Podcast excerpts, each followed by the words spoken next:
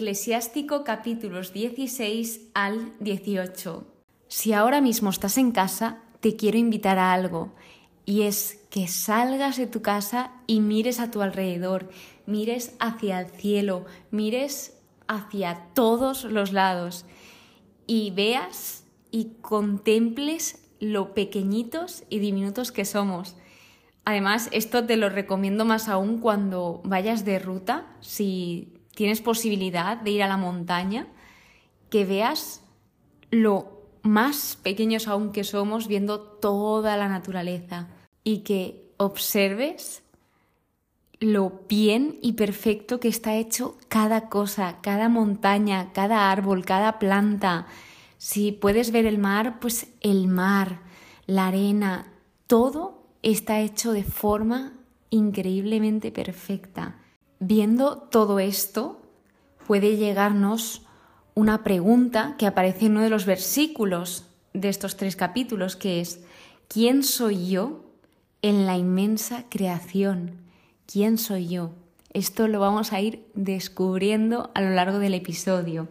Primero el capítulo 16 empieza introduciendo de una forma breve el castigo de los impíos, donde aquí nos presenta un poco más a Dios y que nos habla que Él sabe compadecerse y también sabe castigar, que es poderoso cuando perdona, pero también lo es cuando se indigna.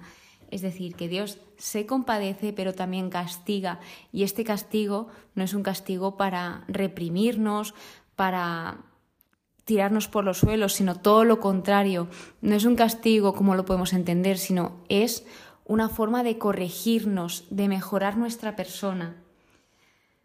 También se nos muestra la justicia de Dios, que Dios es justo y que, relacionado con el episodio anterior, que hablaba sobre que estamos vigilados, que nos están observando, pues aquí se remarca esta idea. Vamos viendo a través de estos versículos que aunque nosotros pensemos que no, Dios observa todo y cada cosa que hacemos. Es imposible, no nos podemos esconder de Dios, porque Dios está en todas partes. Entonces, no pensemos que Dios no nos va a ver en determinados aspectos, porque sí, los hombres puede que nos podamos esconder de los hombres, pero de Dios no. Y ahora es cuando entra más en profundidad en este tema principal que aborda el episodio, sobre el hombre en la creación. Y esto es un testimonio de la grandeza de Dios. La creación es ese testimonio de su grandeza. Nos habla sobre la relación entre Dios y la humanidad. Y esto empieza a modo de consejo. Se dirige como un padre a su hijo diciendo, Hijo, escúchame y aprende aplica a tu corazón mis palabras. Qué importante es escuchar, pero aún más importante es aplicar esos consejos, a pesar de que es muy, pero que muy difícil el llevarlo a la práctica, pero nunca es imposible. Entonces aquí empieza a hablar sobre las obras de Dios, que asignó a cada uno en su puesto, que creó, que puso en orden. El orden es muy relevante en el contexto bíblico y que colmó la tierra de bienes al mirarla. Esto nos dice bastante, porque cuando Dios se fija en la tierra, Él la colma de bienes. Entonces Dios lo que quiere es el bien, lo que quiere es que nosotros estemos bien. Y esto se puede responder con una pregunta que da paso al próximo capítulo, al 17, que es, ¿qué hizo Dios con los hombres? Entonces, se nos dice que los hombres tenemos los días contados y esto lo podemos comprobar. Nosotros nacemos y morimos, tenemos una fecha límite. Por eso se nos llama a que disfrutemos de cada día, de cada día como si fuese el último, porque nunca sabremos si habrá un mañana. Que saquemos partido, que valoremos las cosas pequeñas. Entonces, con esto empieza a hablar sobre que nos creó a su propia imagen, y que a los hombres les dio un corazón para pensar, los llenó de saber e inteligencia, les enseñó el bien y el mal. Una de las cosas más importantes que Dios nos concedió a los hombres es el conocimiento. Esto es lo que nos hace superiores a todos los seres vivos, porque en general los seres vivos no tienen conocimiento a excepción del hombre, que nosotros tenemos, como acaba de decir la palabra, tenemos ese conocimiento, ese saber e inteligencia para distinguir entre el bien y el mal. Nosotros pensamos. Y además nos dice que fijó su mirada, Dios fijó su mirada en sus corazones, en los corazones del hombre porque Dios donde se fija es en el corazón, porque lo que le importa a Él es cómo seamos nosotros por dentro. Entonces, con esto ya vemos lo bondadoso que fue Dios con los hombres y que nos da otra lección, que es que Dios conoce las necesidades y los deseos de las personas y además de esto provee para ellas en su sabiduría y también en su bondad. Después de comentarnos esto, nos habla sobre una llamada a la conversión. Nos dice que a los que se arrepintieron o a los que se arrepienten, se les permite volver. Las puertas de casa, siempre me gusta pensar, y es así, que las puertas de casa, las puertas de la iglesia, siempre están abiertas para cualquier persona, están abiertas a todo el mundo, como nos dirá luego el capítulo 18, que la misericordia del Señor se extiende a todo el mundo, porque la iglesia es de todos. Así que también en esa llamada a la conversión se nos dice que a los que perdieron la esperanza, que Dios les consuela y que Dios siempre tiene esa gran misericordia, nos concede ese perdón para los que se convierten a Él y a pesar de nuestros pecados algo que admiro muchísimo de Dios y es algo que me cuesta a veces comprender es esa infinita, inigualable forma de perdonar y de misericordia que tiene con todos y cada uno de nosotros, porque a pesar de que le fallamos e incluso cometemos errores muy graves contra Él, Él tiene un perdón, una gran misericordia por todos.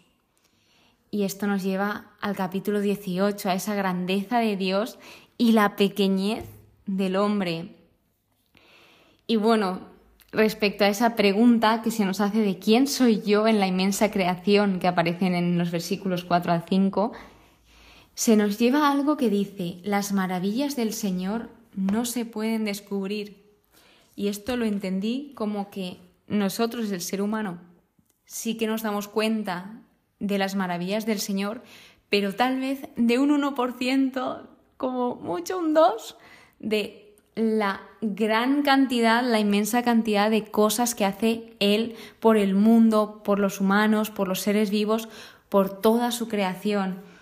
Entonces, luego se nos da una de las razones por la cual Dios es paciente, por la cual Dios multiplica su perdón, y es porque conoce nuestra imperfección porque Él sabe que somos humanos, que no somos perfectos y que caemos, pero Dios es muy paciente y Dios nos comprende.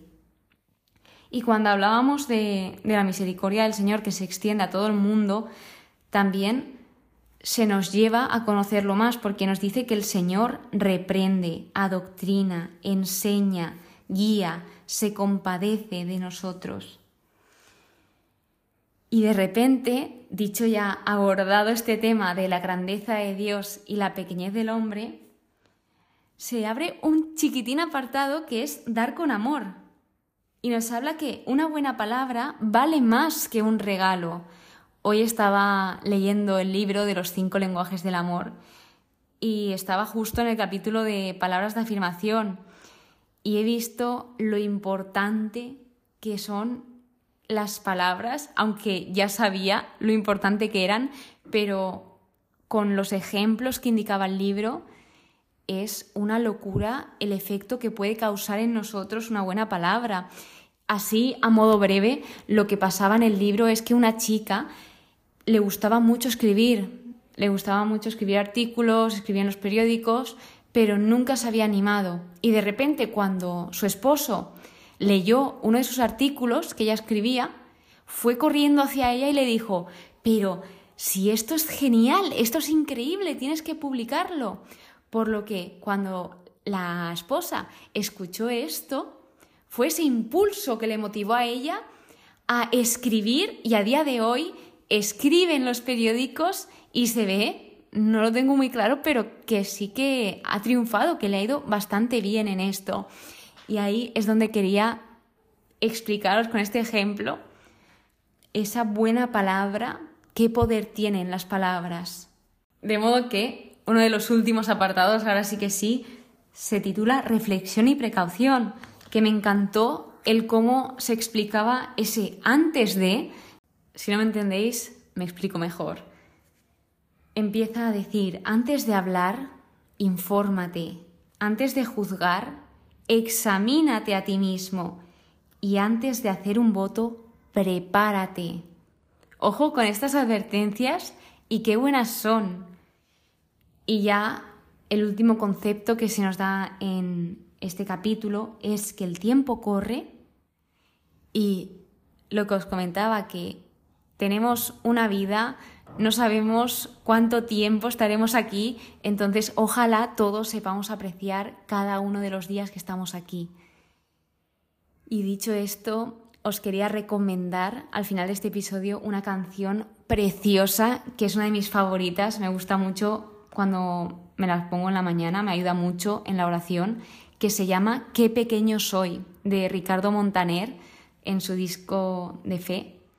Y es tremenda, habla de esto, de la grandeza de Dios y de la pequeñez del hombre, porque dice, y en lo inmenso de tu creación, qué pequeño soy.